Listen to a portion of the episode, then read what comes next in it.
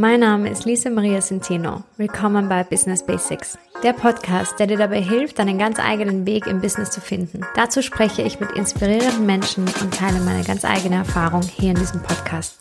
Schön, dass du da bist. Heute freue ich mich wieder ein so, so schönes und berührendes Podcast-Interview mit dir zu teilen. Eines, das mich wieder daran erinnert hat, warum ich einst mit diesem Podcast gestartet habe. Back in the Days 2019, um zu zeigen, dass es auch anders geht. Wie? Indem du alles hinterfragst und deinen ganz eigenen Weg dadurch findest.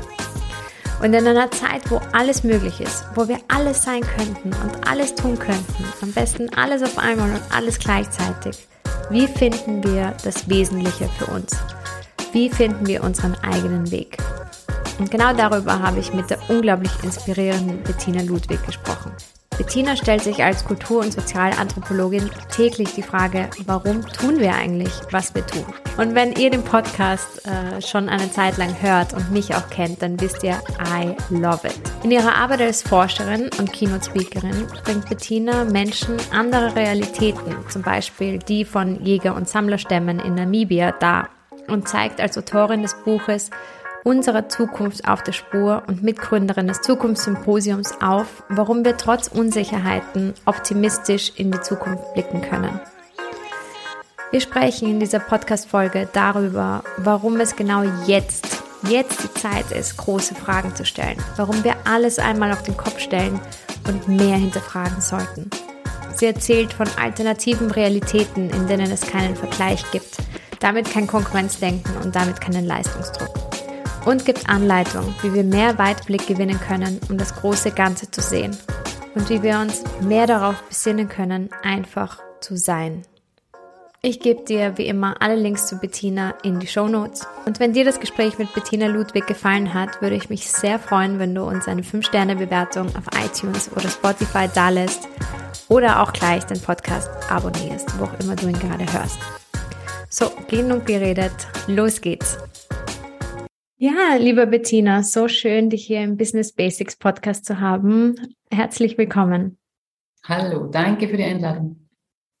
So, liebe Bettina, wir haben uns ungefähr, wann haben wir uns? Im Juni, Mai, Juni haben wir uns kennengelernt, ähm, bei einem Event bei Womentor, glaube ich, war es. Genau. Und ja, und wir haben uns aber vorher schon auf Instagram gefolgt gegenseitig. Also du warst mir bekannt, dann habe ich dich angesprochen und anscheinend war ich dir auch nicht ganz, ganz unbekannt. Ähm, und da haben wir gesagt, ja, lass uns ein Podcast-Interview machen. Und es hat ungefähr ein halbes Jahr gedauert, aber jetzt ist es soweit und ich freue mich sehr, dass du da bist. Und ähm, du bist ein sehr, abgesehen davon, dass du ein, ein, eine tolle Persönlichkeit bist und äh, sehr besonders an sich, aber du bist auch ein besonderer Podcast-Gast, weil wir hatten noch nie eine Kultur- und Sozialanthropologin zu Gast. Und äh, ich würde einfach mal sagen, du startest mit einer kurzen Introduction, wer, wer du bist und was eine Sozial, äh, Kultur- und Sozialanthropologin eigentlich macht. Mhm. Ja, das ist eine super Frage, weil die bekomme ich natürlich immer gestellt und ich verstehe es, weil es ist allein schon schwierig auszusprechen, teilweise Kultur- und Sozialanthropologin. Ähm, und dann noch zu wissen, was es ist, das ist einfach voll oft die große Frage, weil es nicht, weil es jetzt kein, kein Massenberuf ist. Aber das ist ganz leicht erklärt, und zwar die Anthropologie. Das kommt von Anthropos, dem Menschen, und Logos der Lehre. Das heißt, die Anthropologie ist die Lehre von Menschen. Und so groß wie diese Erklärung ist, so groß und weit gedacht ist auch das Fach.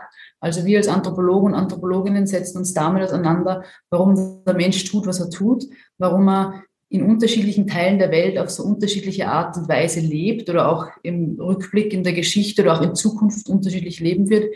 Also wie kommt es dazu? Das sind so diese großen Überfragen, dass wir unterschiedliche politische, soziale und ökonomische Systeme aufbauen und in denen leben.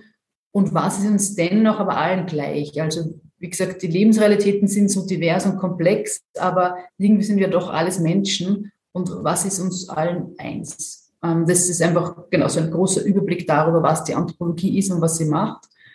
Und ich bin heute nicht mehr in der Wissenschaft tätig.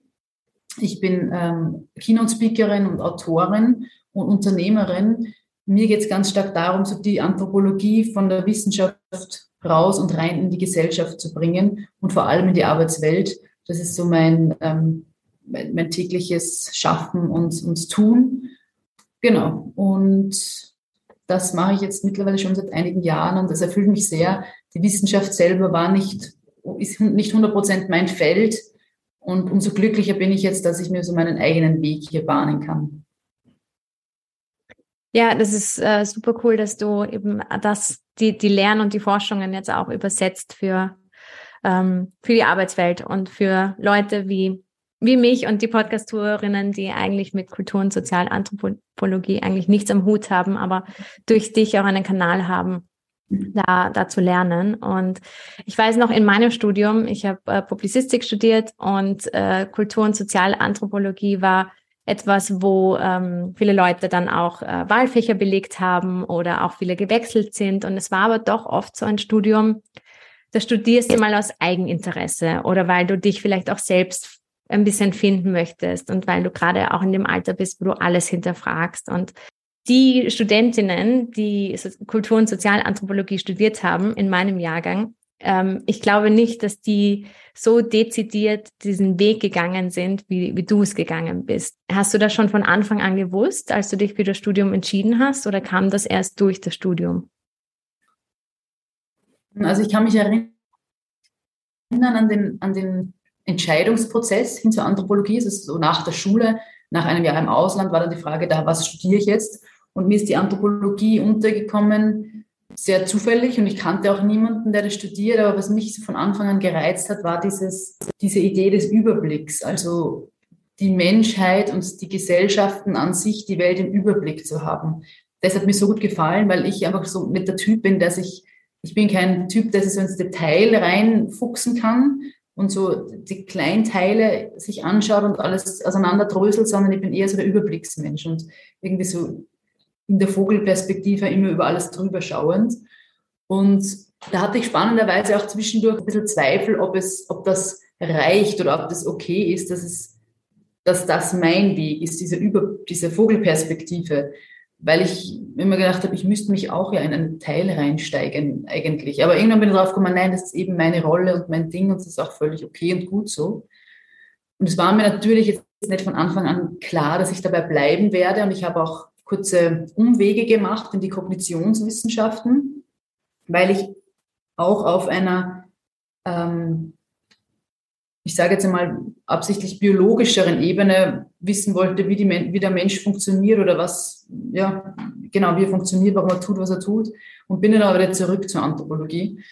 Und dann ist eigentlich eine Sache passiert. Ich wurde sehr zufällig aufmerksam auf ein Fachgebiet der Jäger-Sammler-Forschung. Und ich glaube, in dem Moment war mir dann relativ schnell klar, da bleibe ich dabei. Und das ist auch jetzt immer noch so, dass ich das Gefühl habe, ich bin zwar nicht aktiv in der Wissenschaft und an eine Universität gebunden, aber mein Gefühl sagt mir, das ist ein Thema, das wird mich mein Leben lang begleiten, unabhängig davon, wo es mich beruflich hinziehen wird oder nicht. Irgendwie diese Thematik, dieses Fachgebiet, diese Gesellschaftsform, das wird immer Teil von mir bleiben. Und das ist irgendwie auch was Schönes, so da was gefunden zu haben. Ja, und viele Anthropologen, Anthropologinnen wechseln das Studium, das ist ganz klassisch in der Anthropologie, studieren auch insgesamt nicht so viele und ganz, und der Großteil dann meistens nur im Bachelor, im Masterstudium sind das dann schon viel weniger Leute. Aber ich glaube, dass es wirklich ein Studium der Zukunft ist, weil eben diesen Überblick behalten oder große Fragen in den Raum zu werfen. Warum ist der Mensch da? Wo wollen wir hin? Was sind unsere Werte? Ähm, was, was haben wir in Vergangenheit in der Geschichte eigentlich so gemacht? Also es sind einfach so viele große Themen und Fragen im Raum, seit der Corona-Krise vor allem, dass ich glaube, dass die Anthropologie, also wenn ich jetzt wieder studieren würde, ich würde genau das jetzt studieren, würde man so sagen. Ich vielleicht auch. Im Gegensatz zur Publizistik. Vielleicht auch. Das heißt, du bist auf die Jäger und Sammler gestoßen und dann warst du hooked und hast gewusst, okay, das ist das Feld, in das ich gehen möchte. Wieso? Was ist da passiert?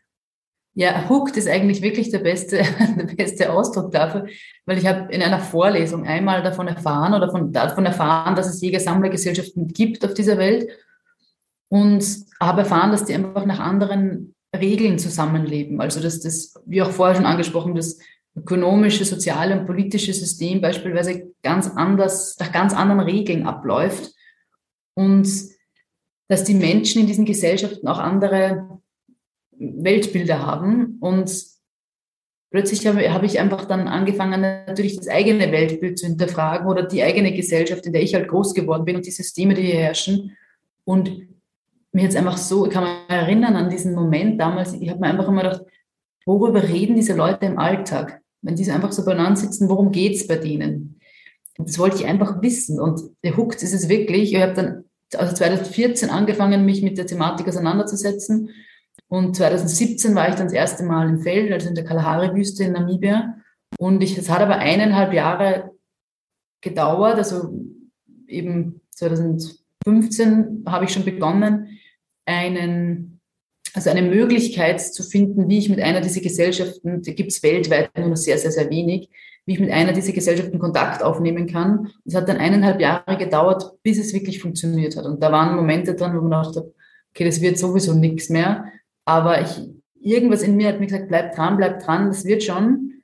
Und irgendwie durch, ja, durch verschiedene Umstände habe ich das dann geschafft und durfte mit den, mit den Schutzmusisaren in, der, in Namibia erforschen. Und worüber reden Sie so im Alltag? Gossip. Was? Wer mit wem? Äh, wo? Was haben wir gegessen? Wer hat zu viel von was gegessen? Wer zu wenig? Was essen wir als nächster? Wie war die Jagd, was haben wir gesammelt, wie verhalten sich die Leute, also wer, genau, wer verhält sich wie. Gossip ist einfach ein großes Thema und Nahrung ist ein großes Thema. Und ja, die Jäger natürlich zum Beispiel einfach intensiv über die Jagd, wie läuft's ab. Ja, oder man, enthält, man bespricht natürlich auch viel die, die, die Umgebung, die natürlichen Gegebenheiten, also wo bewegen sich gerade welche Tiere, wo gibt es noch Wurzeln, Knollen zu sammeln, wo nicht mehr. Genau. Aber Gossip, würde ich sagen, ist eigentlich ein, ein Thema, das ganz, ganz oben ist. Interessant. Und wie, wie erklärst du dir das? Ähm, das ist, glaube ich, wirklich etwas Menschliches. Also das tun ja wir auch sehr viel. Darüber zu reden, wie sich andere verhalten, ist einfach spannend und ordnet irgendwie auch ein, wer tut was, was ist gut, was ist gern gesehen, was ist nicht gern gesehen. Es ist eine, ein Mechanismus, der uns immer wieder daran erinnert, was unser System hier, was in unser System hier passt und was nicht, wie man sich zu verhalten hat. Und das, ich glaube, das wirklich, das zieht sich einfach durch. Das ist was Menschliches, weil das tun ja wir auch genauso. Wie war die, die Erfahrung generell für dich? Was, was hast du gelernt? Wie, wie war es dort für dich? Wie lange warst du insgesamt dort? Also ich war drei Monate dort insgesamt, zweimal. Und die Erfahrung, würde ich sagen, tatsächlich war das, das hm, more groundbreaking, war eigentlich diese ganze theoretische Forschung davor. Also das hat eben mit 2014 begonnen, wo ich einfach erfahren habe, wie diese Gesellschaften tendenziell funktionieren. Das ist natürlich ein Spektrum, aber dass man zum Beispiel, dass es keine Form von Besitztum gibt in Jäger- und Sammlergesellschaften. Also vielleicht so ein, ein, Überblick kurz. Es gibt so ein, zwei Hände voll Jäger- und Sammlergesellschaften heute auf diesem Planeten ähm, den Großteil unserer Geschichte, unserer Menschheitsgeschichte, also den Großteil dieser 300.000 Jahre, die es uns gibt, haben wir als Jäger und Sammlerinnen gelebt. Und etwa vor so 20.000 Jahren wurde die, die, der Großteil der Menschheit sesshaft. Vorher waren wir nomadisch, dann wurden wir sesshaft und dann kam Ackerbau ins Spiel und viele andere Mechanismen, die uns dann dahin gebracht haben, wo wir heute sind, wie wir heute leben. Und es gibt aber Jäger-Sammlerinnen, Gesellschaften, die auch heute noch auf eine ähnliche Art und Weise funktionieren.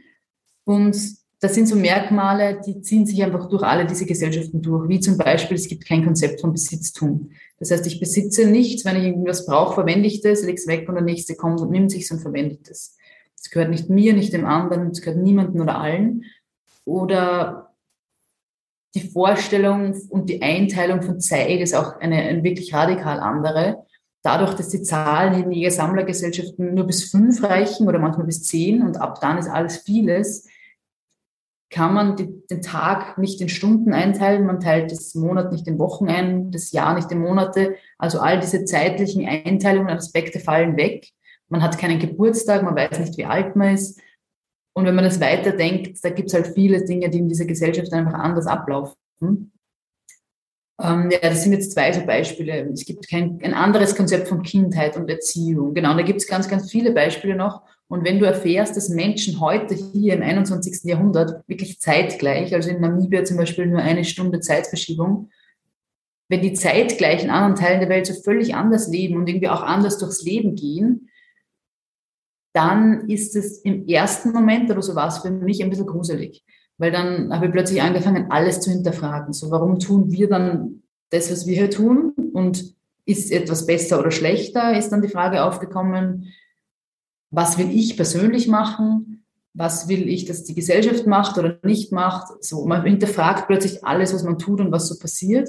Und das hat dann auch wirklich, ja, auch so sagen wir so ein, eineinhalb Jahre gedauert, bis ich da wieder irgendwie mich standhafter gefühlt habe und das Gefühl gehabt habe, okay, man kann alles hinterfragen, aber das muss einem nicht den Boden unter den Füßen wegreißen, weil dieses Gefühl hatte ich am Anfang so ein bisschen.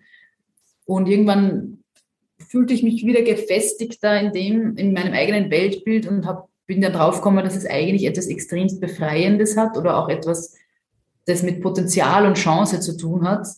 Weil ich sage immer, wenn wir gleichzeitig im 21. Jahrhundert auf so unterschiedliche Arten und Weisen leben, was ist dann in Zukunft noch alles möglich? Also ich erkenne da einfach ein Potenzial in menschliche Organisation, weil das Spektrum plötzlich viel größer wird, wenn man von diesen Geschichten erhört, Geschichten erfährt. Und letztendlich hat es mich einfach auf eine Art und Weise befreit und beflügelt. Ja, das kann, das kann ich mir so gut vorstellen. Und gleichzeitig auch nicht. Also ähm, das war eine meiner Fragen, wie, wie es dir ging, als du wieder nach Hause gekommen bist, was du mitgenommen hast und wie, mhm. Wie, wie es dich beeinflusst hat. Aber mhm. auf der einen Seite vielleicht wäre dein ganzer Weg nicht möglich gewesen, hättest du dich nicht so stark dem geöffnet, sodass es dir den Boden unter den Füßen wegziehen kann. Also dass durch, durch diese Öffnung und, und wirklich dieses Zulassen des, des alles in Frage stellens, ähm, ja, hast du vielleicht auch mehr sehen können und mehr erfahren können als so manch andere. Ja, das ist ein schönes Bild eigentlich. So habe ich es auch noch nie gesehen, dass man das auch zulassen muss. Das stimmt eigentlich. Rückblickend würde ich auch sagen, das stimmt. Man muss es schon zulassen, weil man kann sich davor auch, und das habe ich tatsächlich eigentlich oft mitbekommen auch. Ähm, es gibt Rückmeldungen oder, oder wenn ich jetzt auch heute Menschen damit konfrontiere und sage, Leute, das, das sind Menschen in anderen Teilen der Welt, die haben kein Konzept von Besitztum. Dann kommt schnell aber, nein, aber das gibt's ja nicht, aber irgendwie müssen sie ja doch haben und so. Also man will man versucht irgendwie da nicht aufzumachen, sondern man versucht irgendwie das eigene Weltbild doch noch so beibehalten, wie, beizubehalten, wie es ist, weil einen das eben sonst wackelig macht und das ganze eigene Konstrukt auf wackelige Beine stellt. Ja, und das stimmt. Das ist schön, dass du das so siehst von außen. Wahrscheinlich ist es wirklich so, dass man sich da schon auch aktiv öffnen muss. Und das war, das war für mich irgendwie ein, eine ganz klare Sache. Das wollte ich und, und dafür, also das ist wahrscheinlich in vielen Bereichen so. Ich überlege gerade, aber ich glaube, das ist auch etwas, was mich vielleicht immer begleitet, dass ich mich gern, dass ich gern eintauche in andere Gedankenwelten, Lebenswelten. Das ist halt auch so ein bisschen die Anthropologinnen, ähm, der Anthropologinnen-Modus wahrscheinlich.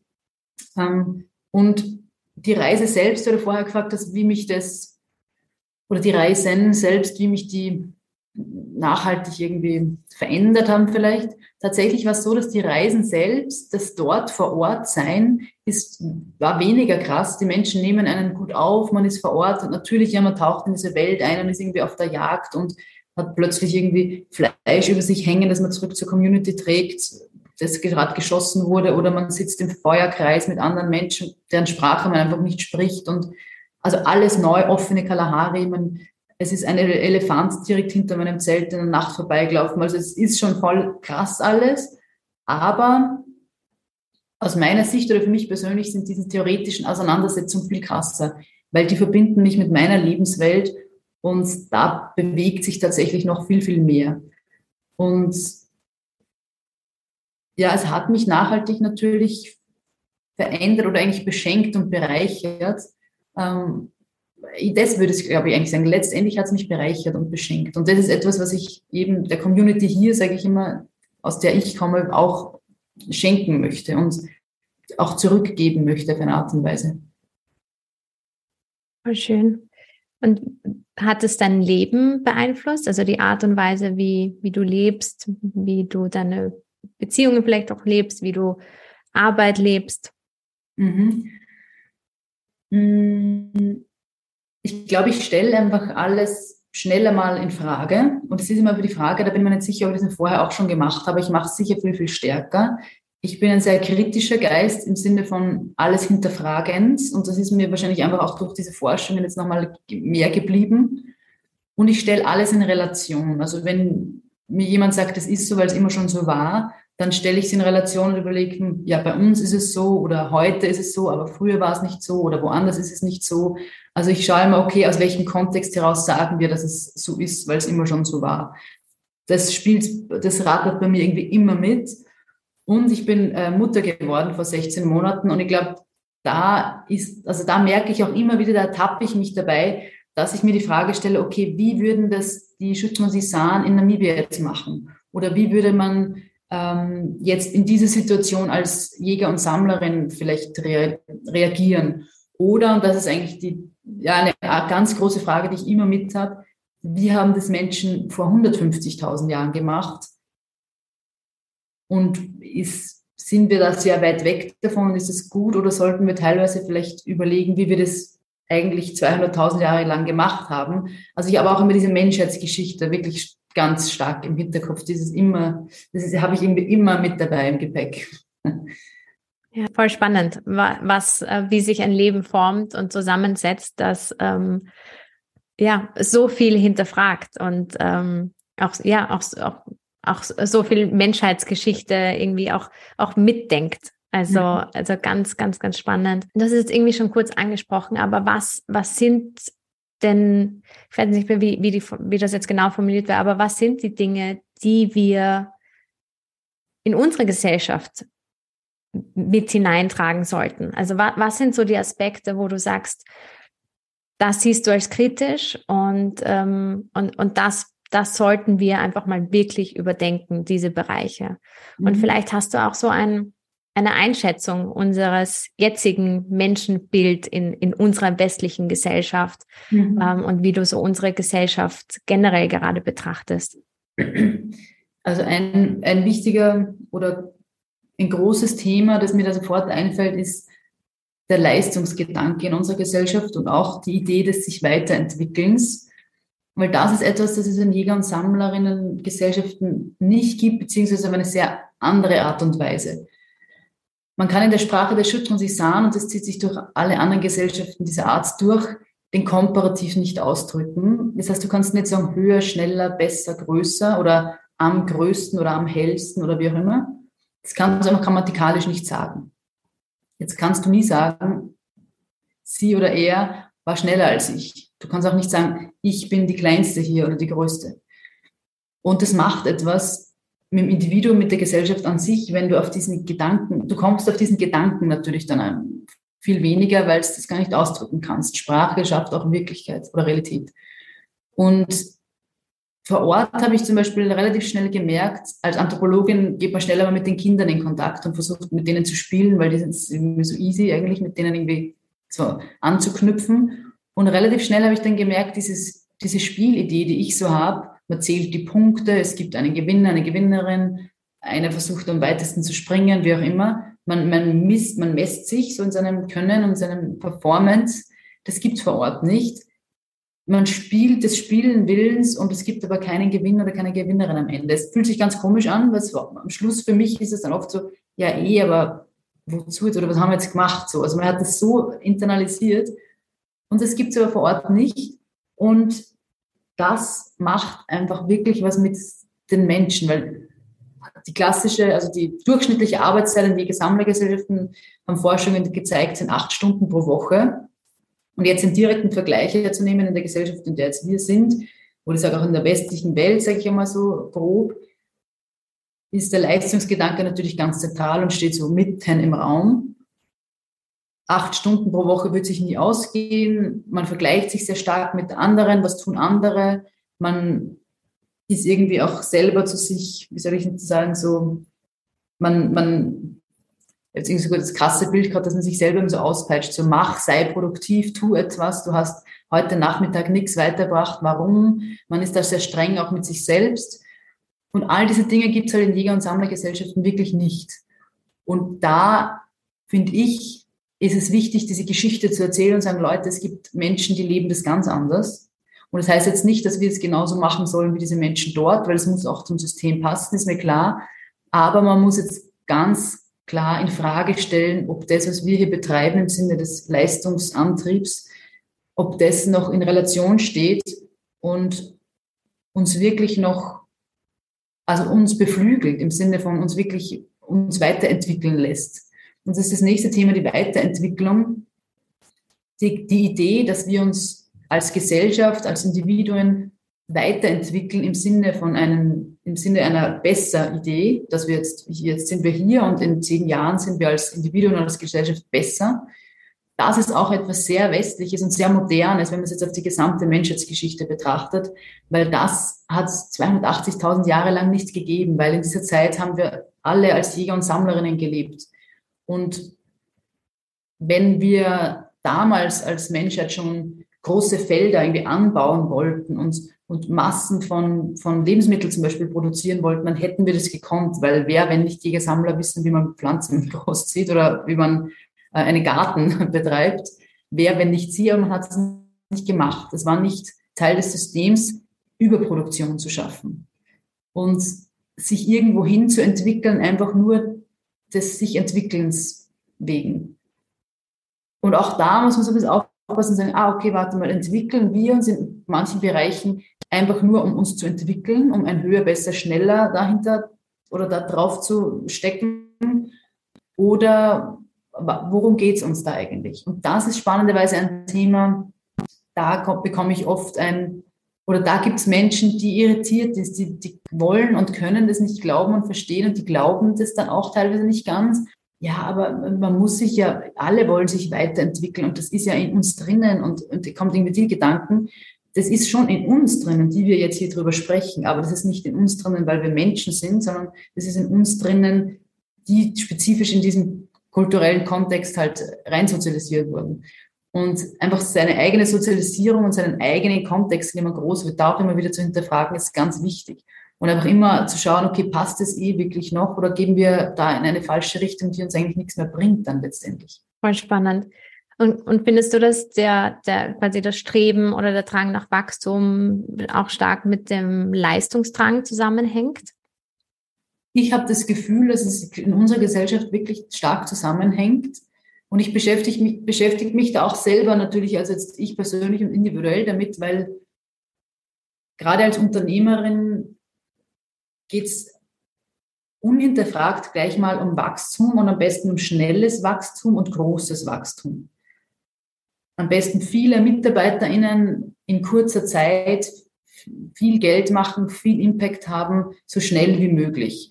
Das ist so einfach so der Grundtenor, der sich medial, sage ich jetzt einmal, durchzieht. Und natürlich gibt es viele Menschen, die das mittlerweile hinterfragen und deswegen finde ich auch deinen Podcast so genial, weil du andere Perspektiven da aufwirfst und sagst, Leute, das ist, muss nicht der, immer dieser einzige Weg sein, sondern man kann ein Business auch ganz anders aufziehen. In einer anderen Dynamik, in einer anderen Schnelligkeit, andere Richtung, wie auch immer. Und das ist, glaube ich, ganz, ganz wichtig, das aufzuzeigen und auch darüber zu sprechen, weil wir nicht alle dafür gemacht sind. Es ist nicht jeder dafür gemacht, einfach groß und schnell was Großes, Impactvolles aufzuziehen. Das ist, hat manchmal eine Geschwindigkeit, da kommt man dann selber nicht mehr nach. Und aus meiner Sicht ist es einfach dann oft nicht nachhaltig, weil Unternehmen, die schnell aus dem Boden gestampft werden, oft in zehn Jahren nicht, gar nicht mehr existieren. Und da muss man sich auch wieder fragen, gründen wir Unternehmen des Gründen, des Gründens wegen oder warum tun wir das eigentlich? Für Prestige, für für, für ein Schulterklopfen, was auch immer. Und man muss, glaube ich, mutig sein in der heutigen Zeit und sich eben diese Fragen stellen und dann gegebenenfalls auch anders zu reagieren und sagen, ich mache es anders. Und es ist nicht das eine, das Richtige und Wahre oder Falsche oder Schlechte oder, oder Falsche oder Gute, aber einfach sozusagen in den Raum zu stellen, das ist alles komplexer und diverser. Also zu glauben, einfach nur Leistung ist gleich Wachstum, Wachstum ist gleich Leistung, das wäre viel zu kurz gedacht und viel zu einfach. Und da dürfen wir links und rechts in die Welt schauen, wie es anderswo abläuft, und weil das ist ja auch eine Realität. Ja, also zu allem, was du gerade gesagt hast, ja. ähm, und danke dir, dass, ähm, ja, also ich bin generell auch jemand, der ähm, ich habe ja mein erstes Unternehmen gegründet und das auch total nach dem Status quo und gar nichts hinterfragt. Ich war damals 21 und ähm, habe auch einfach wie jeder andere, der ein Startup gründet, nur darauf hingearbeitet, voller Druck, ähm, ein schnell ein erfolgreiches Unicorn aufzubauen. Ähm, und bin halt auch daran zerbrochen. Also so wie du, wie du sagst, oder zerbrochen klingt das klar äh, hart, aber äh, für mich war das einfach, ich musste dann abbrechen, weil es, es ging einfach nicht mehr, das war nicht mein Weg. Und so wie du sagst, ähm, Dinge zu hinterfragen und auch nicht für, nicht für jeden ist das der Weg und seinen eigenen Weg zu finden, das ja, das, das versuche ich zu vermitteln und auch schön, dass das in irgendeiner Art und Weise auch so ankommt und dass deine Arbeit da auch drauf einzahlt.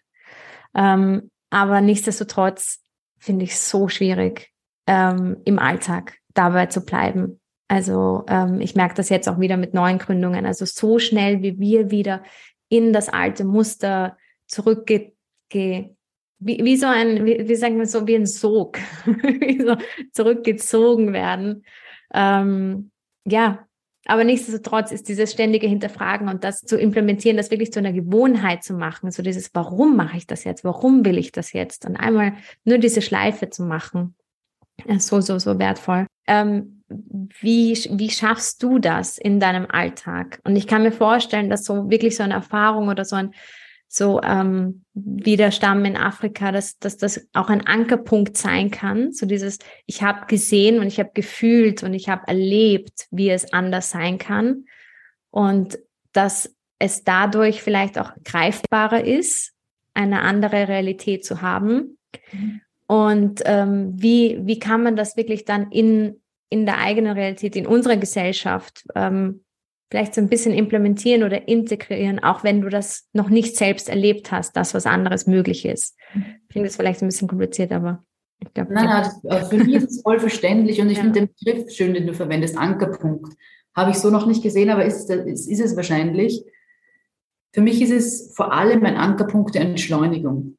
Also sich mit so einer Gesellschaftsform und konkret dann mit den Menschen vor Ort auseinanderzusetzen, lässt sich eintauchen in eine Entschleunigung, die du in der Gesellschaft hier, also sitzt da jetzt hier in Wien, die du hier gar nicht bekommen kannst, habe manchmal das Gefühl. Es geht sich gar nicht aus, weil auch wenn du, ähm, ich sage jetzt so klischeehaft, eineinhalb Stunden oder zwei Stunden in einen Meditationskurs gehst oder Yoga machst, dann gehst du wieder raus auf die Straße und bist wieder da und kriegst deine WhatsApp-Nachrichten, deine E-Mails und was auch immer. Und in der Kalahari kriegst du keine E-Mails und keine WhatsApp-Nachrichten, weil da gibt es keine Infrastruktur und dafür keine Autos. Also in dem Setting, wo die Menschen, mit denen ich arbeite, sind, da gibt es überhaupt keine Infrastruktur, da ist nichts. Und da ist wirklich nur Entschleunigung und da ist es so leise, dass du das Summen in deinem eigenen Ohr hörst und das ist mega gruselig, weil es so leise ist. Du hörst nichts, also teilweise, dass du wirklich dein eigenes Ohr hörst. Das hat auch was Unangenehmes, aber es ist auch wichtig mal zu sehen, ah, okay, es gibt Teile der Welt, da läuft das, da erlebt man die Welt ganz anders. Und es ist auf jeden Fall ein Ankerpunkt der Entschleunigung. Und ich glaube, wenn du sagst, wie kann man das auch erleben oder spüren, ohne dass man zum Beispiel in Jäger-Sammler-Gesellschaften war, mir hilft auch vor allem eben, was ich vorher gesagt habe, dieser Blick auf die gesamte Menschheitsgeschichte. Also einfach sich einmal hinzusetzen und rauszuzoomen und zu sagen, okay, ich sitze jetzt hier, ähm, im, im Dezember 2022, hier sitze ich in meinem Office oder Wohnung, wo auch immer, und dann denkt man raus, so nach Österreich, Europa, dann hat man vielleicht die ganze Weltkugel vor sich und dann sieht man wann die ganze Welt und das hilft einem schon, ich finde dieses Rauszoomen bringt einem schon eine gewisse Art von Ruhe rein, weil es relativiert sehr viel von dem, was man eigentlich hier ständig tagtäglich tut. Plus, und das ist die zweite Dimension, das zeitliche Rauszoomen, zu sagen, okay, jetzt ist eben Dezember 2022, vor einem Jahr war was anderes, vor zehn was anderes, vor 100, vor 5000, vor 100.000, vor 300.000, vielleicht sogar vor einer Million Jahre. Also auch zeitlich rauszuzoomen. Und auch das gibt einem wieder so ein, aus meiner Sicht, was ein bisschen, vielleicht den Hörern und Hörerinnen geht, aus meiner Sicht gibt einem das eine gewisse Ruhe, es entschleunigt, weil man relativiert auch da wieder die Dinge, die man jetzt im Hier und Jetzt tut. Und das ist etwas, das ich einfach so ständig im Gepäck habe. Ich habe immer den Blick von außen und da habe ich oft auch wirklich die ganze Weltkugel im Blick und die zeitlichen Aspekte. Ich denke oft drüber nach, wie war vor 250.000 Jahren, was haben die Menschen da gerade gemacht zu der Zeit im Jahr zum Beispiel. Und das hilft mir wirklich, innerlich ruhiger zu sein und einfach mal ein bisschen Ruhe zu geben und nicht immer irgendwo hinterher zu huschen. Zum einen. Und zum anderen ist es, glaube ich, auch einfach eine, gibt es halt eine Erfahrungsebene, also wie soll ich sagen, eine eigene Erfahrungsebene. Also du hast davon gesprochen, dass du mit 21 dein erstes Startup gegründet hast. Da warst du auch noch anders drauf wie heute. Und so ist es natürlich bei mir auch. Also vor zehn Jahren war ich vielleicht auch mehr hin und her und zack, zack, zack. Und jetzt habe ich aber gelernt, das braucht es eigentlich gar nicht. Das muss mich nicht definieren. Dieses Ich mache tausend Dinge gleichzeitig definiert mich nicht und macht mich nicht besser als Mensch, sondern mich braucht überhaupt nichts besser oder schlechter machen. Ich bin so, wie ich bin und fertig. Ich brauche keine Bestätigung von außen. So.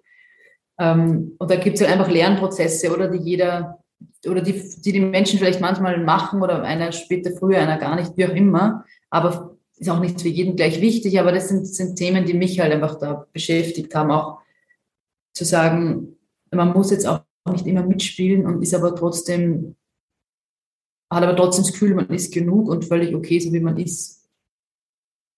Ich habe so ein Bild im Kopf, ähm, das ist einfach so ein Bild, das mich ganz oft begleitet, von diesem, von einem Sessel, auf dem ich sitze und ich bin ganz in Ruhe und rundherum sind Leute unterwegs und gehen herum und wuseln herum und manchmal kommt jemand und spricht mit mir und geht die Person wieder, kommt wieder jemand, geht wieder jemand und ich bin aber sitze immer und bewege mich nicht und bin in der Ruhe und spreche auch nicht, wenn mich niemand anspricht und mir geht es aber gut dabei. Das ist so ein Bild, das ist so meine, meine Vision, die wir immer mitnehmen, so, so um, um diese Ruhe auch immer wieder herzuholen ins Gedächtnis und dieses, es ist okay, wenn du einfach nur bist und dieses Gefühl wieder hoch ähm, wieder irgendwie äh, aufzurufen, weil das ist eben etwas, was ich bei Jäger und Sammlerinnen einfach auch beobachtet habe.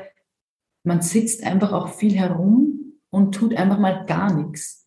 Und das ist etwas, was ich in der Gesellschaft hier nie beobachte.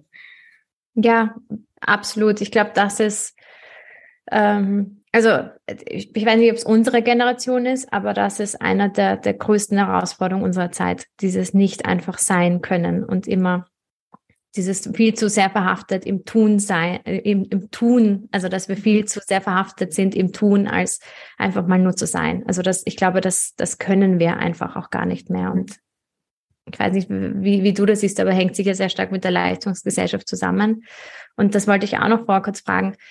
Ähm, könnte man das so, so vielleicht simpel, ganz, ganz überspitzt und simpel darstellen, wie das hat sehr stark mit der Individualisierung zu tun, die wir hier in unserer westlichen Gesellschaft haben und bei den Jägersammlern darauf, dass sie auf Community und Gemeinschaft angewiesen sind. Und durch diese unterschiedlichen Lebenskonzepte auch entwickeln sich dann unterschiedliche ähm, Gewohnheiten und, und, und ähm, ja, das, das Streben nach anderen Dingen zum Beispiel. Mhm. Ja, natürlich ist das ein großer Unterschied. Genauso diese, dieses ähm, Community-Leben im Vergleich zu unserem sehr individuell getriebenen Leben oder das Individuum steht halt viel mehr im Zentrum als in der Sammlergesellschaft, wo es meistens kein Vokabel für Individuum gibt. Gleichzeitig, und das ist mir fast noch wichtiger, betone ich dann immer, dass in unserer Gesellschaft oder eben in diesen Kontexten, die wir so kennen aus dem Alltag, dass da Community eigentlich auch eine ganz, ganz große Rolle spielt. Und wir tun immer so, als würden wir in einer, einer ganz arg individualistischen Gesellschaft leben, aber wir vergessen dabei, dass wir nicht funktionieren würden, wenn wir nicht im Kollektiv hier wären. Wir sind ganz stark abhängig, abhängig voneinander. Also als wir dieses Interview führen, dafür hat es ganz viele Menschen gebraucht, die den Computer hergestellt haben, Leute, die das Mikrofon gemacht haben, Leute, die sich Technologien überlegt haben, wie wir Audio hin und her äh, transferieren können. Dich hat es gebraucht, mich hat es gebraucht. Es hat viele Leute gebraucht, damit wir überhaupt hier sitzen können. Also das kann man in die Unendlichkeit denken und immer zu glauben, wir sind jetzt so Einzelkämpfer, Einzelkämpferinnen, ist, glaube ich, sehr gefährlich, weil dadurch immer diese, diese Community, dieses Bild der Community völlig aus völlig aus den Augen verloren wird und das aber ganz zentral ist. Und das ist aus meiner Sicht echt ein Zukunftsthema oder ein Gegenwart- und Zukunftsthema, das wieder in den Mittelpunkt zu rücken und sagen, wir brauchen die Community, um zu sein. Und wir sind keine individualistische Gesellschaft im Sinne von, jeder lebt mit und für sich allein. Das war in der gesamten Menschheitsgeschichte noch nicht möglich und wird es auch nie sein. Die Jäger-Sammler aus meiner Sicht haben das einfach voll am Schirm. Die checken das. Wenn ich zwei Wochen allein in der offenen Kalahari bin, dann komme ich nicht mehr zurück. Und das wissen die, das funktioniert alleine nicht. Wir machen diese Erfahrung halt nicht. Wenn ich jetzt zwei Wochen ähm, in Oberösterreich bin, statt in Wien, werde ich wieder zurückkommen, weil das schaffe ich, das geht sich aus. Aber es braucht ganz viele Leute, damit ich da hinkomme und wieder zurückkomme. Es braucht ganz viele Leute, dass ich sein kann. Es geht halt jetzt nicht so krass ums Überleben in dem Sinne bei uns im Alltäglichen. Und deswegen verlieren wir es aber vielleicht auch ein bisschen aus dem, aus dem Visier, weil es geht schon voll stark um die Community und wir sind nur hier, weil wir alle hier sind. Ähm, das, darauf zu fokussieren, ist aus meiner Sicht fast noch zentraler, als zu überlegen, was machen wir als Individuen oder was bedeutet individualistische Gesellschaft. Ist beides wichtiger als, ich hab, weiß, was ich meine, den, den Fokus nochmal reinzuholen, finde ich oft ganz, ganz wichtig. Ja, spannend, warum wir so in dieser Illusion leben, dass wir ähm, oft alleine sind oder, oder abgegrenzt sind von anderen. Ähm, wir haben das, glaube ich, eh, wie du sagst, gar nicht am Schirm, dass allein die Tatsache, dass wir beide heute miteinander sprechen, so viel unterschiedliche Leute bedarf haben, die das genau. möglich gemacht haben. Ja, also diese die Illusion der Abgegrenztheit, das zu durchbrechen, auch sehr, sehr spannend. Wie bringst du das in unsere westliche Arbeitswelt und wie wird das aufgenommen? Ich sage immer, vor fünf Jahren wären diese Themen noch nicht so angekommen oder wären die Ohren noch nicht so offen gewesen für diese Thematiken und für die großen und auch teilweise einfach philosophischen Fragen, Fragen unserer Zeit und die Menschheit betreffend. Aber jetzt ist einfach ganz klar ein Zeitpunkt, wo die Unternehmen Ohren und Augen öffnen für diese Themen und verstehen, dass es jetzt wirklich große Fragen gerade braucht. Und was ein bisschen schwierig ist, dass das ist das Nächste, was man verstehen müsste. Es gibt nicht immer eindeutig klare schwarz-weiß Antworten, sondern jetzt ist eine Zeit, in der wir große Fragen in den Raum werfen und dann drüber debattieren müssen, uns austauschen, nachdenken und dann teilweise halt auch schauen müssen, was passiert. Wir können nicht alles steuern. Und das lernen wir halt jetzt ganz, ganz neu noch einmal, weil in der in Theorie wüsste man das, aber Jetzt zeigt uns halt die Realität ganz klar, ah ja, stimmt, wir können ja wirklich nichts steuern. Und wir haben auch vorher sehr wenig gesteuert, aber wir dachten halt immer, wir steuern Dinge. Und heute ist es so, dass ich mit Führungskräften und Unternehmen arbeite, die wissen, dass es teilweise anders weitergehen muss. Die spüren, dass der Fachkräftemangel ganz großes Thema ist. Die spüren, dass ja, Energiepreise hin und her, dass einfach sich die Unternehmensstruktur ändern muss, um durch die Zukunft zu kommen oder in die Zukunft zu kommen. Und sie machen sich deswegen bereit und machen auf für diese Debatten und diese Diskussionen. Und ich mache das als, vor allem als Keynote-Speakerin. Ich habe auch ein Buch geschrieben, über das ich dann spreche, auch bei meinen Vorträgen. Und ich versuche vor allem wirklich die Perspektive aufzumachen. Also ich versuche zum einen eben zu sagen, schaut, wenn wir auf, heute hier im 21. Jahrhundert auf so unterschiedliche Arten und Weisen eben leben, dann ist da noch viel mehr möglich. Also ich versuche darauf, ich versuche äh, den Menschen zu verstehen zu geben, dass es das Potenzial des Menschen, seine Kulturfähigkeit, also sich in unterschiedlichste Settings, unterschiedlichst einzuordnen, dass die sehr, sehr groß ist und dass wir daraus schöpfen können. Das ist das eine. Und zum anderen versuche ich eben zu zeigen, dass der dass der Planet einfach viel diverser und komplex ist, als wir das einfach im Alltag am Schirm haben. Das ist aber auch völlig okay und normal. Als Anthropologin hat man halt einfach, wie gesagt, diese Vogelperspektive, den Blick von außen. Aber wenn man sich jetzt nicht mit diesen Themen tagtäglich befasst, dann ist man halt oft sehr im, im eigenen, in den eigenen Thematiken drin, im eigenen Alltag. Und, und allein dieses Rauszoomen ist oft schon so ein Geschenk für die Leute, weil sie sagen, wow, jetzt konnte ich einfach mich gedanklich mal ganz woanders hinbeamen und das hat so gut getan. Das zum einen und zum anderen ist ein, ein ganz großes, wichtiges und Herzensthema von mir ist der Optimismus, nach der Zukunftsoptimismus, weil es mir einfach ganz wichtig ist zu sagen, trotz allem, was hier passiert, können wir optimistisch in die Zukunft blicken. Weil ich sage immer, das ist einfach eine aktive Entscheidung für einen positiven Ausblick in die Zukunft. Und das heißt nicht, dass wir Scheuklappen aufsetzen und sagen, okay, links und rechts schauen wir nicht hin, was passiert. Das heißt auch nicht, dass wir irgendwas schön reden oder dass wir ähm, ja, Dinge zudecken und wegschauen, sondern dass wir einfach trotz allem und zusätzlich uns für einen positiven Ausblick entscheiden, weil das einfach was macht mit einem. Das, das, das tut etwas in dir und lässt sich einfach anders durch deinen Tag gehen und durch dein Leben an sich.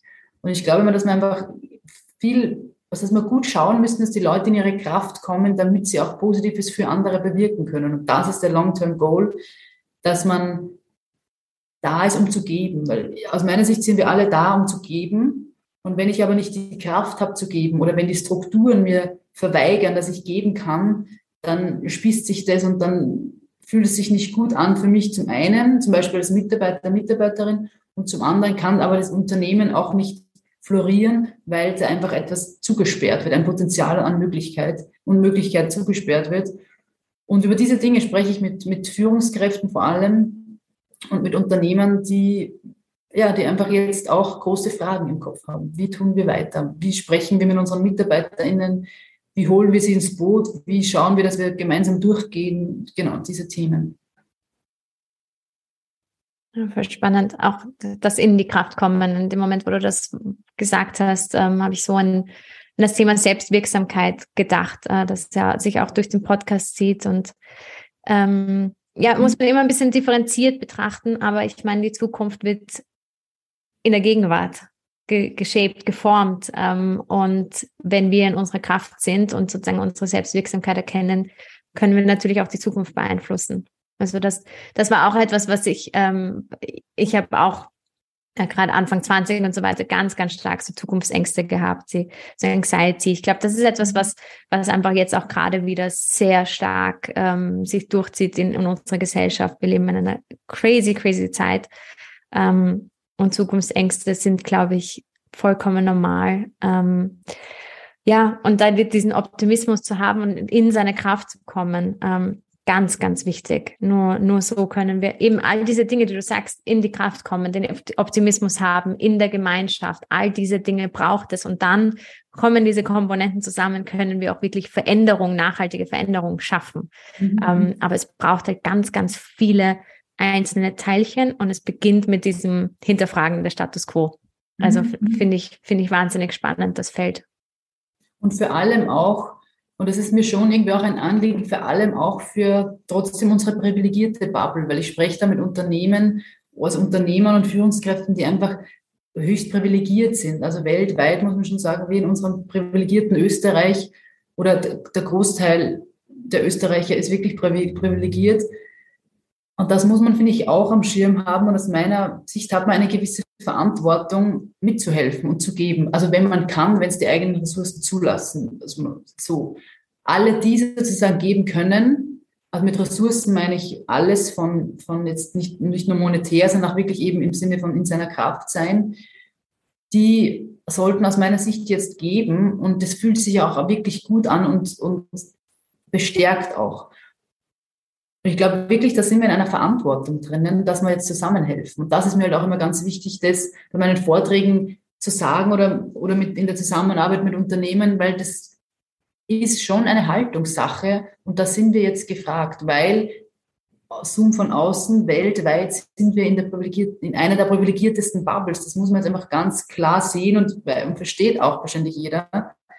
Und da auch so ein bisschen so anzustupsen und sagen, okay, tun wir was, machen wir was, jetzt, wie gehen wir es an? Sicher auch wahnsinnig schwierig, weil es sehr bequem ist für uns in, in unserer Bubble. Und das ist wahrscheinlich äh, der Aspekt der, der Innovation oder der auch ähm, Veränderung schwierig macht. Ja, das Spannende ist, dass es eben jetzt sehr unbequem wird. Und jetzt muss man sowieso nachdenken und überlegen und ändern. Und deswegen kommen schon auch Dinge in Bewegung, glaube ich jetzt ist halt wirklich so eine Phase, wo man merkt, wo viele merken, okay, jetzt muss sich sowieso was ändern. Es ist, es ist schade, dass man darauf ähm, warten muss, aber gleichzeitig passiert dann auch an, an vielen Ecken und Enden etwas. Ja, also äh, hat man auch eben zu Covid-Zeit, also Covid-Zeiten, aber 2020, wie das Ganze angefangen hat, einfach so stark gemerkt, wie schnell Veränderung einfach auf einmal möglich ist, wenn wenn es sein muss. Ähm, Ja, und, und dafür, dafür sind halt dann auch immer wieder die, die Krisen leider Gottes auch Chancen. Genau. Aber irgendwie, ja, so ist es, so ist es. Ja, aber irgendwann, man, man hofft doch, dass man irgendwann schlauer ist, oder? Und dass man, dass sich nicht immer die gleichen Dinge wiederholt. Ja, ich meine, es ist ja, wenn man wenn man es jetzt irgendwie wieder runterholt, also das Beispiel, das du zuerst gebracht hast, oder deine Geschichte eben, das war auch eine Krise und die hat dich dahin gebracht, wo du heute bist. Das war auch eine große Chance, oder für dich zu lernen, okay, was brauche ich eigentlich, was will ich, was brauche ich, in welchem Setting funktioniere ich, aus der Krise viel gelernt und eigentlich eine Chance, letztendlich eine Chance gemacht. Ja, und vielleicht brauchen wir das auch als Gesellschaft. Also einfach wirklich mal so ein, mal alles kurz über den Haufen werfen und alles neu denken. Das würde ich mir sehr wünschen. Ein Bachrütteln, ja. Und wo du das gesagt hast mit diesen zwei größten ähm, Bereichen, die sich unterscheiden zu den Gesellschaften, hast du gesagt, dass der Besitztum, ähm, dass der Jäger und Sammler äh, Stamm oder die Kultur keinen Besitztümer hat und eine ganz andere Definition von Zeit. Und da habe ich mir gedacht, ja, das würde ich mir so wünschen. Ich würde mir so ein neues Konzept der Zeit wünschen. Ich glaube, so vielen Menschen würde es besser gehen, helfen würden, gesünder bleiben, wenn wir einfach unser Konzept von Zeit überdenken. Weil, mhm. also, ich wüsste nicht, wie das aussehen kann, aber, aber ich glaube, dass das sehr viel verändern würde bei uns. Ich glaube, dass, oder mein Motto oder das, was mich so antreibt, ist immer, if you want the change, be the change. Und ich sehe so im Hinblick auf Zeit, finde ich, könnte sich jeder und jede selbst überlegen, was ist mein Problem mit der Zeit und was könnte ich tun, damit sich dieses Problem etwas, sagen wir es einfach mal, nur verkleinert. Also man muss in kleinen Schritten einfach anfangen. Und ja, sich da reinzudenken irgendwie. Also für mich jetzt zum Beispiel Zeit hat sich in dem Sinne ein bisschen verändert. Zeit fühlt sich für mich viel länger an, obwohl ich, ich habe jetzt eine Tochter, ich bin selbstständig, man könnte jetzt so sagen, naja, voller Stress immer hin und her und wenig Zeit und keine Zeit für sich. Aber gefühlt hat sich Zeit für mich ausgedehnt oder sie fühlt sich länger an, weil ich sie viel intensiver auch wahrnehme oder weil ich auch durch jetzt meinem Beispiel, durch meine Tochter auch nochmal einen ganz anderen Blick auf Lebenszeit bekomme. Und Zeit halt für mich ein anderes Gefühl bekommen. Vielleicht manchmal reicht es schon, weil wir werden jetzt nicht ab 2034 acht Tage die Woche haben, sondern statt sieben. Das wird wahrscheinlich nicht passieren, obwohl es auch ein spannender Gedanke wäre. Aber die 24 Stunden, die bleiben halt gleich. Man kann sich auch überlegen, womit will ich es füllen? So klassische Priority List. Was will ich eigentlich tun? Das ist eh das, was sich sehr viele Menschen gerade, diese Frage stellen sich ja ganz, ganz viele. Auch das verändert Zeit auf eine Art und Weise. Also man kann jetzt einfach aus verschiedenen Richtungen kommen. Und dann darüber sprechen und das Leuten erzählen und sagen, ich habe jetzt Zeit für mich anders definiert oder ähm, ich arbeite jetzt sonntags und habe immer montags frei, deswegen habe ich diesen, diesen Zeitstress Montag nicht mehr, wo ich das Gefühl habe, jetzt muss ich wieder voll durchstarten, was auch immer. Also genau. Ich finde, man kann einfach auch klein anfangen, weil dann kommt man oft auf Ideen, die, die einen weit, das weiterspinnen lassen, diese Idee. Ja, voll spannend.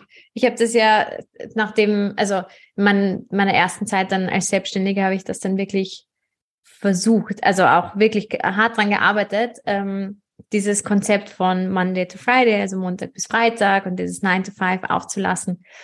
Es ist sehr implementiert in uns. Also es ist sehr, es ist sehr stark verhaftet, aber lohnt sich auf jeden Fall, da mal auszubrechen aus dem Ganzen. Und dann ist, äh, aber es stellt sich für mich die Frage, da sind wir wieder beim Individuum oder der Community, oder? Also sozusagen, klar kannst du alleine starten damit, ähm, aber wahrscheinlich den größten Impact hat es, wenn, wenn, wenn man das als, als Community macht, weil irgendwann wirst du an den Punkt kommen, wo du sagst, okay, da spielen andere nicht mit oder da kommst du an deine Grenzen, weil wir ja ein System sind, das ähm, mhm. voneinander ja. abhängig ist ja, vielleicht in eine an oder aus einer anderen Richtung gedacht, fällt mir da gerade ein, weil Community ist das eine, aber Community könnte man könnte jetzt sagen, meine Community, meine Familie ist meine Community oder mein, mein Arbeitsteam ist meine Community oder, mein, oder die Gesellschaft, in der ich lebe oder Europa oder die Welt, was auch immer, das müsste man definieren.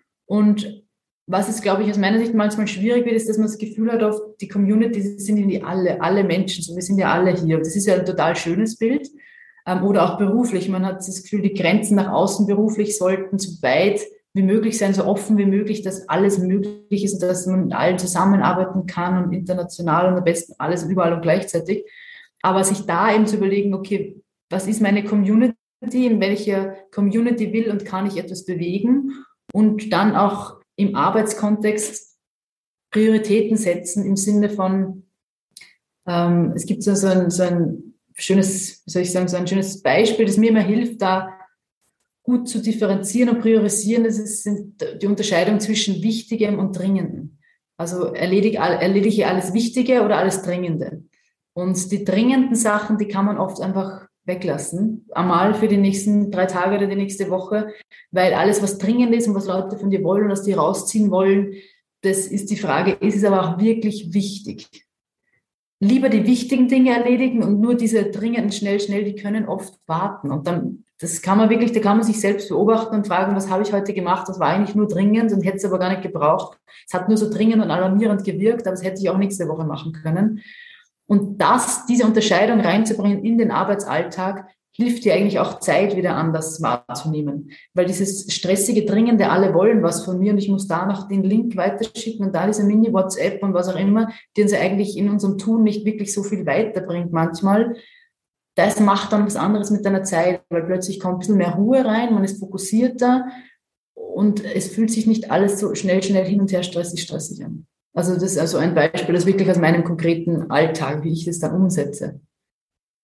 Ja, super schön. Und ich glaube, wir alle, die jetzt diesen Podcast hören, ähm, streben danach. Also dieses, dieses zu erkennen, was nicht nur, was man tun sollte und könnte, sondern was auch wirklich für einen selbst wichtig ist. Mhm. Und all diese, diese, ja, all das, von dem hätte, sollte, könnte, wegzukommen und einfach sich zu fokussieren auf das, auf das Wesentliche.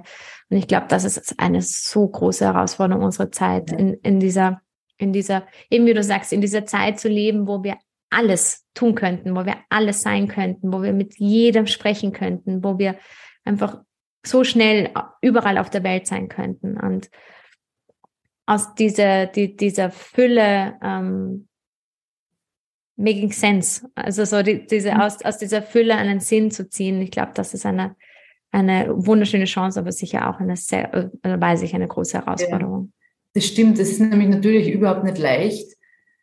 Und das ist, glaube ich, Übungssache zum einen. Man kriegt es besser ins Gefühl, man, man wird es man verbindet sich immer mehr mit sich selbst und versteht immer mehr, ah, aha, okay, das fühlt sich richtig an, da will ich eigentlich hin. Also einfach, glaube ich, auch eine Frage ja, der Erfahrung oder, oder wahrscheinlich auch der Zeit letztendlich, da reinzukommen. Und es hat natürlich, es ist verbunden mit vielen anderen Themen, auch mit dem Thema Vertrauen, finde ich.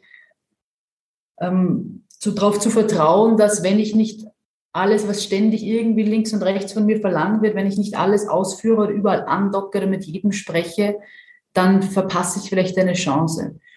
Und da gibt es für mich als Anthropologin ein klares Bild, die Welt bewegt sich sowieso weiter, die, die Erde dreht sich sowieso weiter, die Menschen bewegen sich sowieso, Beziehungen passieren und bewegen sich weiter. Also wenn ich jetzt hier sitzen würde auf diesem Stuhl für zehn Wochen und mich nicht bewegen würde und nichts tun würde, würde sich mein berufliches und auch mein privates Leben auch verändern ich habe nicht immer so die Zügel in der Hand und ich bin nicht die, die was kontrollieren muss oder vor allem oder steuern muss. Ich darf nach meinem, ich darf reinspüren, wo, wo ich hin will, wo es mich hinzieht und darf dahin gehen und ich muss nicht auch noch dort und dahin gehen. Einfach dieses Bild rauszukriegen, dass wir Dinge in der Hand haben und steuern, weil wir steuern nicht alles. Und wie gesagt, die Welt bewegt sich weiter, auch wenn ich jetzt zwei Wochen nichts tue. Und es kann sogar sein, dass ich, wenn ich da jetzt drei Wochen sitze oder zehn Tage sitze und mich nicht bewege, dass dann am elften Tag eine Anfrage reinkommt, ein Jobangebot, was auch immer, weil Leute über mich wo gesprochen haben, mich online irgendwo gesehen haben, was auch immer. Die Welt ist in Bewegung. Ich muss nicht immer alles in Bewegung setzen. Weißt du, was ich meine mit diesem Bild? Ja, absolut, absolut. Und da fällt mir dann wieder ein, was du vorher gesagt hast mit diesem Weitblick. Also dieses Herauszoomen. Und ich glaube, das ist auch ein Schlüssel dazu, immer wieder rauszuzoomen und aus seiner kleinen Welt, in der man selbst das Zentrum ist und sich mhm. alles um einen herum, herum bewegt, herauszuzoomen, den Weitblick zu bekommen und zu sehen, wie groß alles eigentlich tatsächlich ist. Also Genau. Ich habe ich hab da immer von, von Anfang an meiner Selbstständigkeit, ich habe dann immer so einen Vision Spot gehabt, sozusagen, so, ein, so einen Punkt, wo ich hingekommen bin und dann quasi den Weitblick hatte und dann dort auch Visionen erfahren konnte, weil du das ja gar nicht siehst, äh, wenn, wenn du einfach nur ständig vom Laptop bist und ständig in deinen eigenen Dingen verhaftet. Also dieses Herauszoomen und sich diese Fragen stellen. Also ich glaube, dass vielleicht, wenn man das so hört, klingen das nach äh, einigen abstrakten oder ab, nach, nach sehr abstrakten Dingen, über die wir hier reden. Aber in Wirklichkeit sind das wirklich klare Handlungsempfehlungen, die man umsetzen kann, die einen riesen Impact im eigenen Leben machen. Und ich habe das selbst erfahren bei mir.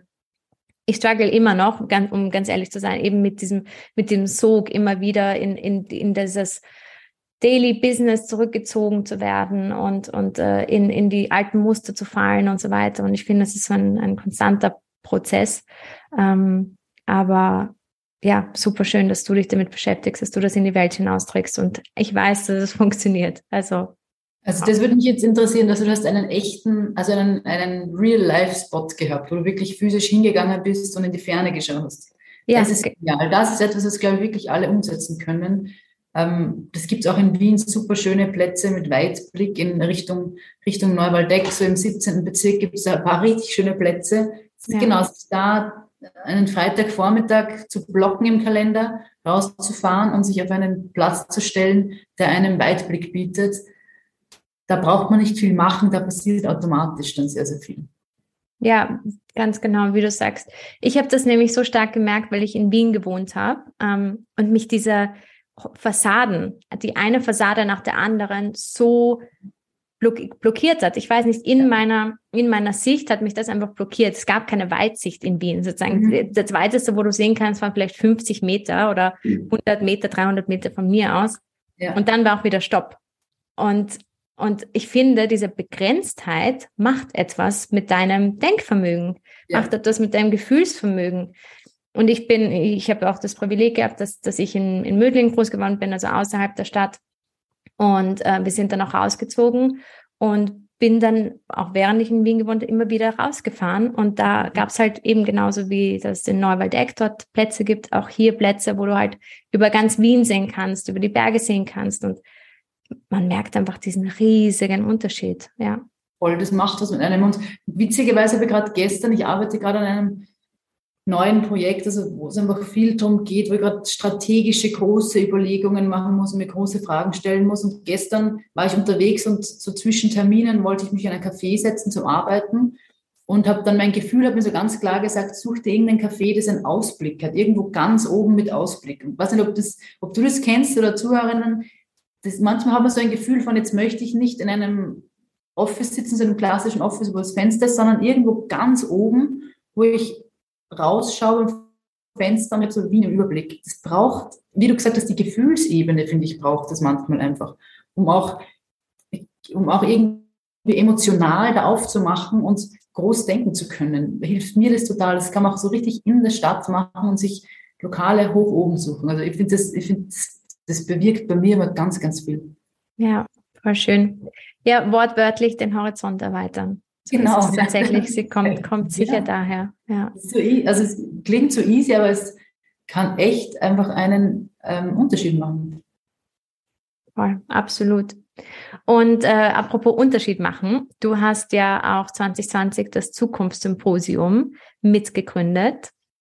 Ähm, wie kam es dazu und ähm, wie, wie stellst, also wie gehst du an diese Unternehmensgründung heran oder auch an die Organisationsgründung und was, was stellst du dabei in Frage? Mhm. Und zwar war das so, also ich, ich habe das Zukunftssymposium gegründet oder hatte die, die, Grundidee und habe mir dann Leute ins Boot geholt und die, die Geschichte, so um das schnell zusammenzufassen, war so, es war Corona 2020, erster Lockdown und man hat gemerkt, oder ich habe gemerkt, dass die Stimmung links und rechts nach unten sackt. Die, die Leute bekamen Angst, wurden unsicher, haben das Vertrauen in die Zukunft verloren und das haben wir einfach gespürt und ich habe gedacht, okay, wow, sofort kriege ich da immer so eine Motivation und so einen Macherinnen-Drive und habe das Gefühl gehabt, okay, jetzt muss ich irgendwas machen dagegen. Ich möchte jetzt, weil ich hatte dieses Gefühl nicht und ich möchte Menschen helfen, ähm, ähm, optimistisch zu bleiben und habe dann dem Ali Malocci eine E-Mail geschrieben. Ich kannte ihn damals nicht, aber ich habe ihn bei einer Veranstaltung mal so ein Vorbeigehen wirklich, glaube ich, nur zehn Sekunden gesehen und habe mir dann gedacht, das, der hat irgendwie eine coole Ausstrahlung oder der spricht so authentisch auf der Bühne. Das ist etwas, was ich in Österreich eigentlich nie, tatsächlich fast nie irgendwo sehe. Und der ist mir dann in dem Moment einfach eingefallen. Und das war so ein Moment, ob du das kennst, aber manchmal hat man so Momente, da man eine Idee und man weiß, das kann groß werden und das ist gruselig. Und ich habe dann wirklich mit zitternden Händen, ich kann mich erinnern, meine Hände haben wirklich gezittert. Ich hatte so zwei, drei Momente in meinem Leben, wo ich mit zitternden Händen ein E-Mail geschrieben habe. Das war da auch so, weil ich gar nicht genau wusste, was will ich da eigentlich, aber es einfach gemacht und abgeschickt und habe geschrieben, ähm, es braucht einen Live-Summit, wir müssen Menschen auf die Bühne holen, die das, das irgendwie das Positive hervorholen und die den Menschen helfen, eben optimistisch zu bleiben und möchtest du irgendwie auf irgendeine Art und Weise dabei sein, Sparingspartner, was auch immer. Und 20 Sekunden später bekomme ich eine E-Mail von seiner Managerin und dann hat es eigentlich gestartet. Dann sind wir in Austausch gegangen und haben das dann irgendwie ins Rollen gebracht. Und das hat jetzt zweimal stattgefunden, das Zukunftssymposium. Und es war eine klassische Abendveranstaltung, eine klassische Speaker-Veranstaltung. Du hast acht SpeakerInnen auf der Bühne mit Moderation dazwischen, die geben Impulse, die motivieren, die inspirieren. Da geht man wieder nach Hause. Und weil du gesagt hast, wie baue ich so ein Unternehmen auf oder was sind so meine, meine, die Mechanismen dahinter? Letztendlich war es so, dass ich das jetzt zweimal gemacht habe, also zweieinhalb Mal, weil einmal musste ich es fünf Tage, bevor es stattfand, ähm, absagen wegen neuen Corona-Richtlinien. Ähm, da war meine Tochter gerade drei Monate alt. Also das war eh schon schwierig, das zu organisieren, als sie so klein war. Und dann musste ich es noch absagen. Es war ein bisschen fies, aber gut. Dann war es ein anderes Mal, das zweite Mal. Und jetzt habe ich mich gefragt beim dritten Mal, was tut man mit so einer Veranstaltung? Was tut man mit einer Community, die man da rundherum aufbauen will? Der klassische Weg wäre jetzt, und ich komme auch teilweise aus der Veranstaltungsbranche, der klassische Weg wäre jetzt, man macht die Tickets ein bisschen teurer, man schaut, dass berühmtere Speaker, Speakerinnen auf der Bühne sind, man schmeißt Marketingbudget in den Topf, um das irgendwie mehr aufzublasen, mehr bekannter zu machen. Und man macht, man lässt es einfach wachsen, so klassisch, wachsen, so klassisch. Und irgendwann sind es 500 Leute, 1000, 2000, immer mehr. Und das finde ich aber extrem fad und bringt auch aus meiner Sicht jetzt der Gesellschaft gerade nichts oder den Menschen, die dann zu dieser Veranstaltung gehen, weil letztlich schaut man dann oft so zurück vor fünf Jahren, ah, da war ich bei diesem Event, war wahrscheinlich nett, kann ich mich jetzt gar nicht mehr so ganz genau erinnern. Und das hat einfach nichts Nachhaltiges, keinen nachhaltigen Impact und das hat mich gestört. Ich wollte nicht etwas schaffen, das so Feinheit war, sondern es sollte etwas Infinites so ein Infinite Thing sein. Ähm, das ist mir viel, viel wichtiger. Und es geht mir jetzt auch nicht darum, dass ich da etwas groß aufziehe und schaffe und alle schauen auf mich oder ich bereiche mich damit, sondern mir geht es darum, dass es immer größer wird und ich irgendwann gar keine Ahnung mehr habe, was da eigentlich so ganz genau passiert oder, oder schon noch eine Grundahnung vielleicht, aber dass ich Teile davon gar nicht mehr ganz genau so weiß, was passiert da eigentlich. Dass eine Eigendynamik bekommt. Und das mache ich jetzt im Zukunftssymposium 23 im, im Mai. Wir setzen es auf ein völlig neues Fundament und da sind ganz viele große Fragezeichen noch. Ähm, wir werden Menschen ins Boot holen, die einfach sagen, wir wollen diese Idee unterstützen, Zukunftsoptimismus groß zu machen wieder. Und es wird auch jetzt nicht mehr nur eine Abendveranstaltung sein, sondern es kommt hinten dran noch ein ganzer Tag, mit, wo es um die Umsetzung geht. Also wie kann ich Optimismus im unternehmerischen Kontext in meinen Unternehmenssettings auch wirklich umsetzen? Und wir denken tatsächlich jetzt einfach alles neu, weil wir hinterfragen alles. Wir hinterfragen die Struktur der Zusammenarbeit, die Struktur des Teamaufbaus, die monetäre Struktur, die Struktur der Veranstaltung selbst und schauen, was dabei rauskommt.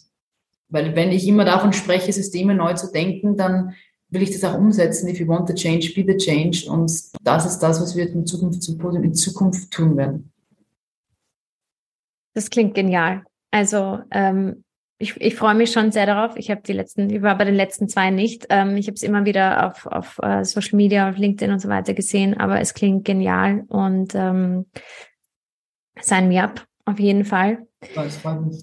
ja, ja, absolut. Also es klingt fantastisch. Eben auch, ähm, also ich habe durch die die letzten ähm, Jahre, ich habe mit dem Podcast Ende äh, 2019 gestartet ähm, und durch diese ganze Zeit, auch in dieser Business Bubble, bin ich so allergisch gegen gegen Noise geworden, gegen, gegen Lärm, weißt du, gegen dieses einfach nur da sein, um da zu sein. Und einfach eben, wie du, wie du das beschreibst, einfach da sein, um größer zu werden, um einfach nur zu wachsen und ähm, gar nicht um, um einen bestimmten Zweck oder Ziel zu erreichen, sondern einfach nur des Wachsenwillens. Und ich finde das so unfassbar erfrischend, ähm, dass du sagst, hey, wir haben das jetzt zweimal so gemacht.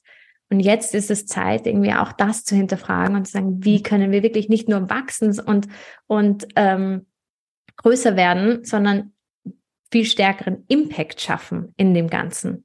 Mhm. Also ich finde, ich, ich wünschte, jeder einzelne, jeder würde das machen. Also wie würde unsere Welt aussehen, wenn nicht jeder von Wachstum ähm, und Breite ausgeht, sondern viel stärker von Tiefe ausgeht. Genau, ja. das wollte ich, sorry, genau, aber das wollte ich eben gerade sagen, wie du sagst, nicht in die Breite wachsen, sondern in die Tiefe und dabei an menschliche Beziehungen denken und tief, also Tiefe aufbauen zwischen Menschen oder zwischen Gruppen, in Gruppen von Menschen.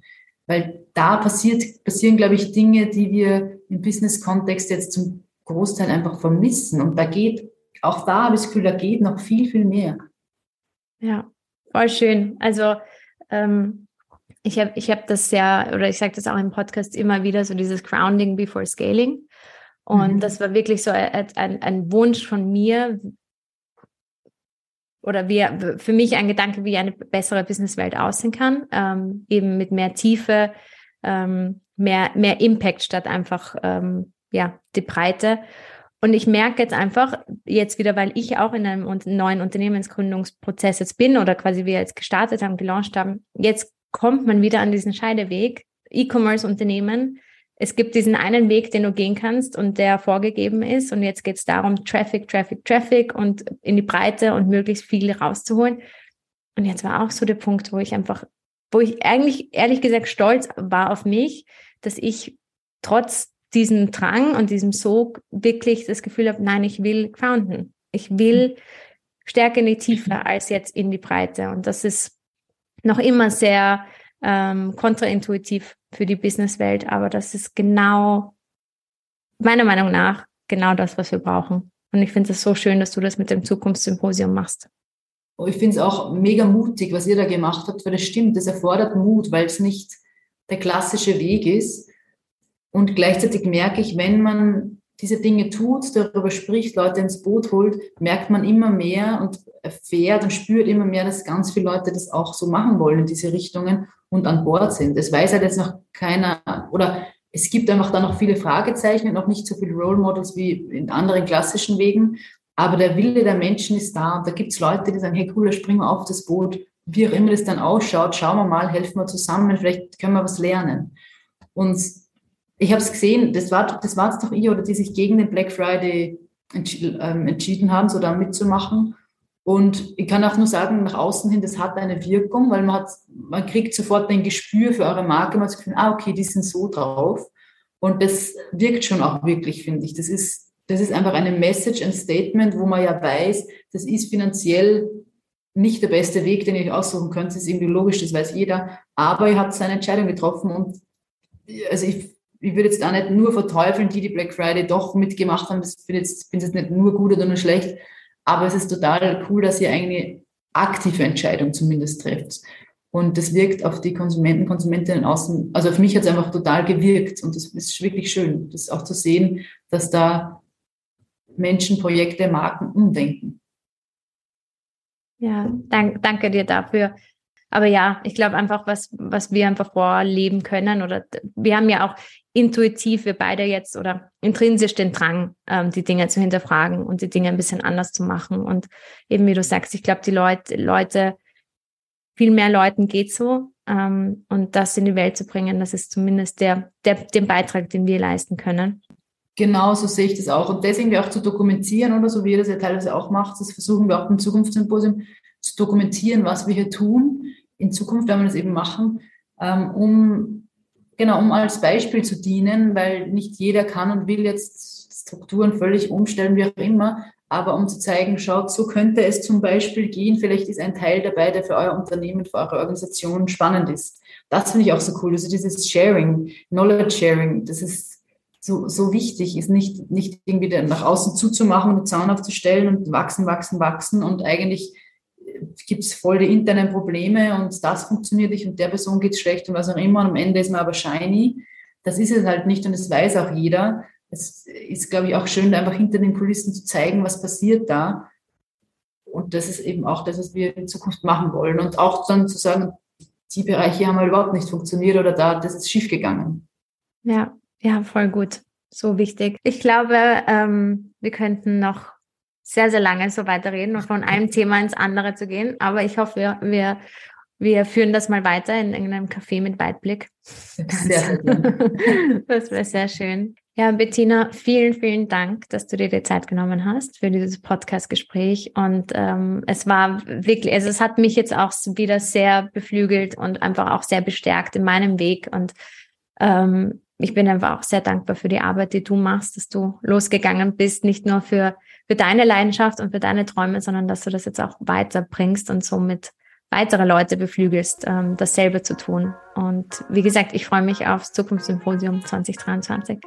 Sehr cool, das freut mich voll und vielen Dank für das Gespräch, weil mir hat es tatsächlich auch so geholfen. Also wenn, wenn dir wer gegenüber sitzt und dir Fragen stellt oder dann das zusammenfasst, was du sagst, dann lernst du selber nochmal so viel über das, was du hier eigentlich vermitteln willst oder kommst auch eben auf neue Aspekte deines Tuns drauf und es war jetzt richtig schön, ähm, in mein eigenes Tun, auch für mich jetzt so wieder mal neu einzutauchen oder deine Perspektive von außen zu bekommen. Also richtig schön. Vielen Dank für deine Zeit und für dieses schöne Interview. Sehr, sehr gerne. Immer wieder.